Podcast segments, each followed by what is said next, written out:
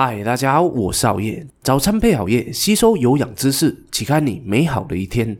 今天熬夜就和大家分享七个让你有效省钱的心理技巧，让你一步步的学会控制自己的收入，避开剁手陷阱，打造经济自主的基本条件。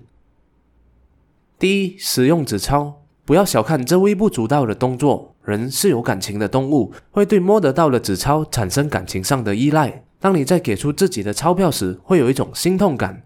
使用现金纸钞可以帮助我们克制购买欲望，因为它是实质上的东西，看得到、摸得到。比起刷卡或手机支付，会再三考虑后才做出消费行动。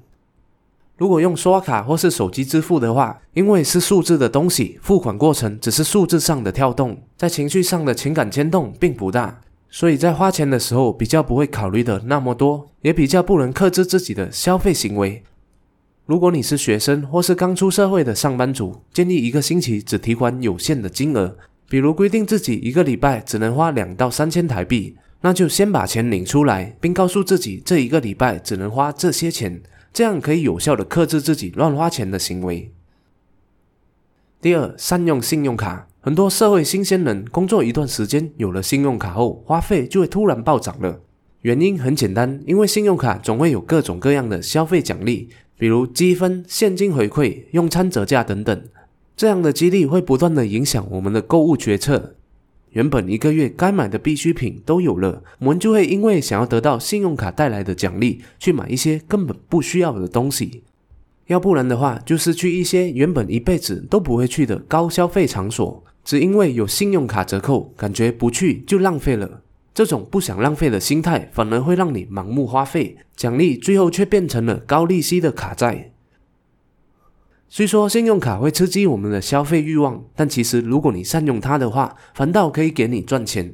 我经常都会鼓励朋友去签一张信用卡来用，但不要随便签，要看自己平时把钱都花在了什么地方，以及哪一种卡更适合自己。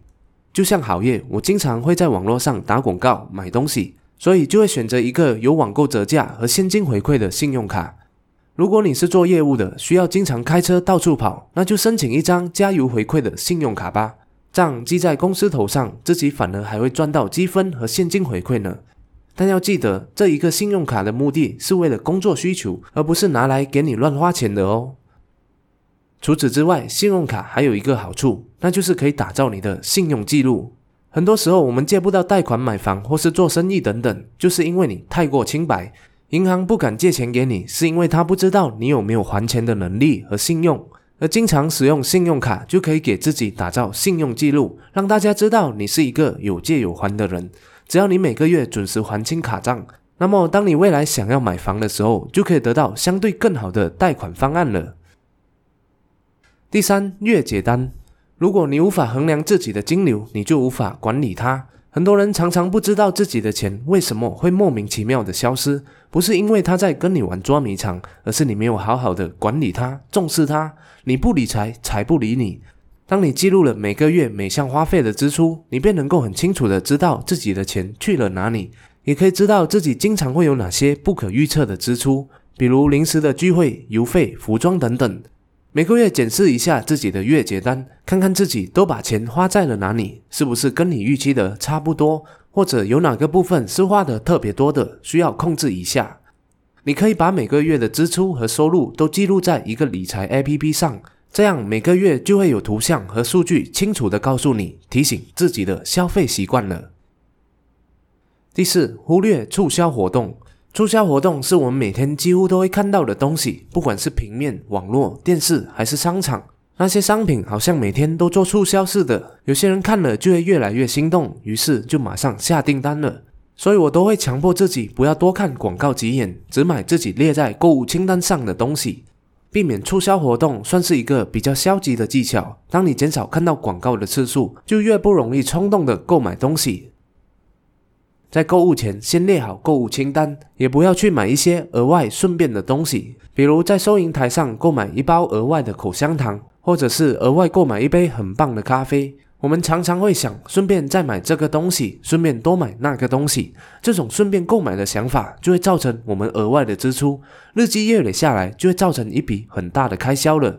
这都不是一个好的消费心态。记住，只购买你早已规划好的东西。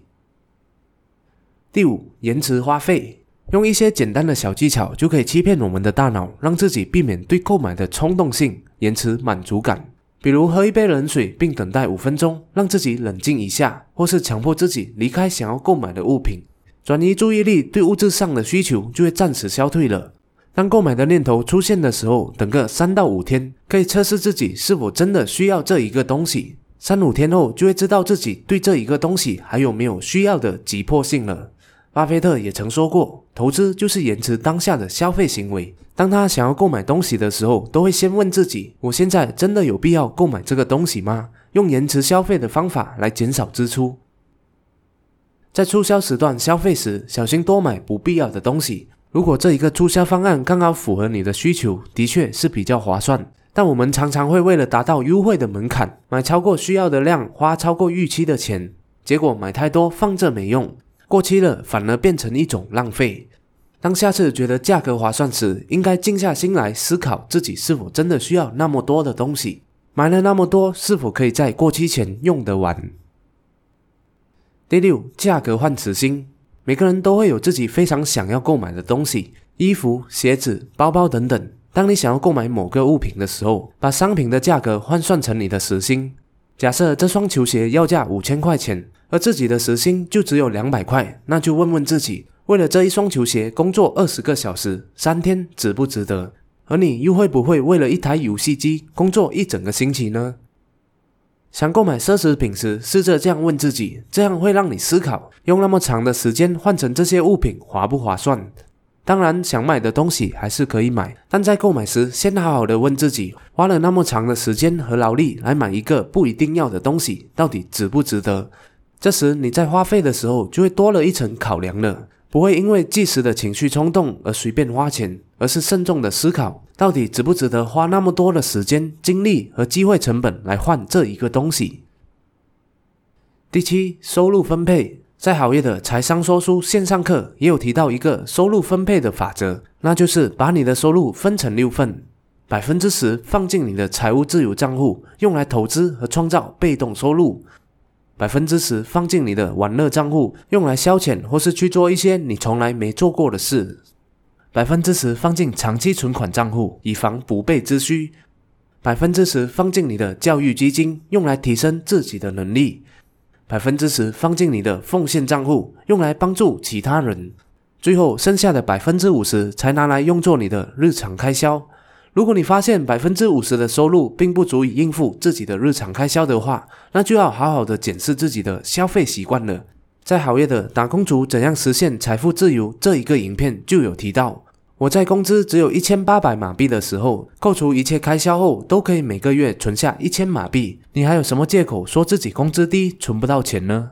支持生活费用并不需要你很多的钱，只是看你愿不愿意为了将来而延迟享乐，少去消遣而已。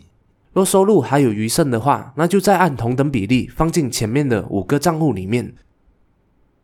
很多人攒不到钱，原因就是因为他们从不给自己的收入做规划。当你的收入是随机被动被花费掉的话，金钱就会很容易从你的手中溜走了。反正都说到这里了，就顺便打个 eToro 的广告。我每个月都会将部分的收入拿来投资股票，在 eToro 上搜索 MetaLive 就可以找到我了。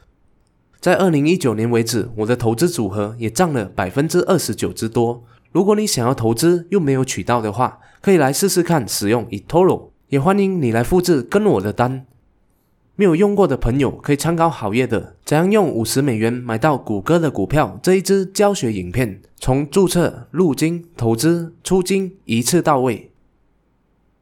好了，这是今天好业和大家分享七个让自己有效省钱的心理技巧。我们来总结一下：第一，使用纸钞，看得到、摸得到的钞票，让人更加珍惜；第二，善用信用卡，不为浪费心态而消费，只为工作需求而刷卡；第三，月结单，记录每次消费支出，每月提醒自己的消费习惯；第四，忽略促销活动，建立购物清单，不买额外顺便的东西。第五，延迟消费，离开现场，过几天再思考自己是否真的需要这一个东西。第六，价格换磁心，问问自己这一个东西是否值得你付出那么多的时间、精力和机会成本。第七，收入分配，把自己的收入分成六份，有效的规划自己的财富，着手打造会生金蛋的鸡。谢谢大家的观赏，希望今天的影片可以有效的帮助到你，学会开源节流，避免成为剁手党。如果你喜欢好业的影片的话，就请你订阅好业的频道，点赞和分享，启发更多的人。如果不喜欢的话，那我再想想看怎样吧。哦，对了，别忘了点击下方的小铃铛，以在影片更新时第一时间获取通知哦。我们下一集再见。